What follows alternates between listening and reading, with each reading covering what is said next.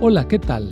Soy el pastor Misael Castañeda y te invito a escuchar la devoción matinal Pablo, reavivado por una pasión, una serie de reflexiones basadas en el libro de los Hechos y las cartas Paulinas para nuestra vida hoy, escritas por el pastor Bruno Razo. Me da gusto saludarte en este día. Mi nombre es Fernando Ramírez, estudiante de la carrera de Comunicación y Medios en Montemorelos, y quiero compartir contigo el texto para la reflexión de hoy, que lo encontramos en Romanos 5.1, que dice, Justificados, pues, por la fe, tenemos paz para con Dios por medio de nuestro Señor Jesucristo. El título, placebo o remedio. ¿Qué es la paz? ¿Quién tiene paz? El diccionario define paz como la situación en la que no existe lucha armada en un país o entre países, la armonía sin conflictos entre las personas, la ausencia de ruido o ajetreo, el estado de quien no está perturbado por ningún conflicto ni inquietud. Es también el sentimiento de armonía interior que los fieles reciben de Dios. La paz verdadera profunda proviene de Dios y es el resultado de estar bien con Él y por extensión con los demás. En el Antiguo Testamento, la palabra paz es shalom e indica un estado de pleno bienestar. Este es un concepto amplio que incluye paz espiritual, salvación, la paz física, salud, la paz psicológica, integración y la paz social, justicia y libertad. Pablo afirma que esta paz verdadera es profunda y solo viene de Dios. Es por Él que la recibimos.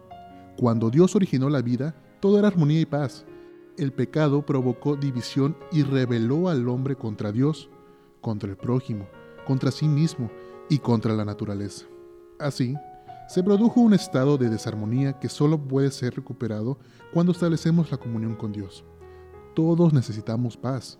Algunos la buscan por caminos alternativos y se apropian de placebos, es decir, de una sustancia que carece de efectividad farmacológica pero que puede tener un efecto terapéutico cuando el paciente que la ingiere cree que se trata de un medicamento realmente efectivo.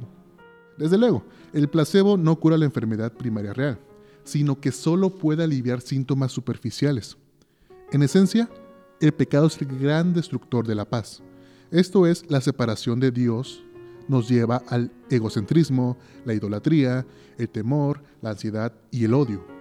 La paz completa es un don de Dios y se mantiene en el tiempo a través de una relación de comunión permanente, por medio del estudio de la Biblia, la oración, la meditación y el testimonio. Necesitamos paz, perdón y el amor del cielo.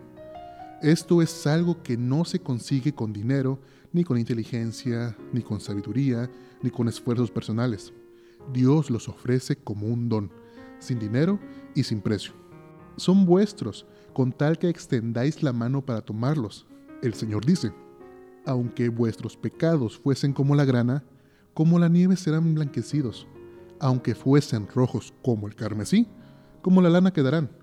También os daré un nuevo corazón, y pondré un espíritu nuevo en medio de vosotros. Elena de White, El Camino a Cristo, página 49.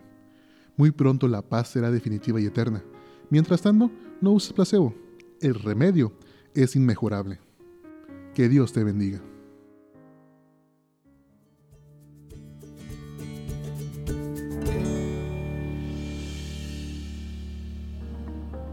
Esta fue una producción de la Iglesia Universitaria de Montemorelos en México. Te saluda el pastor Francisco Soto. Hasta la próxima.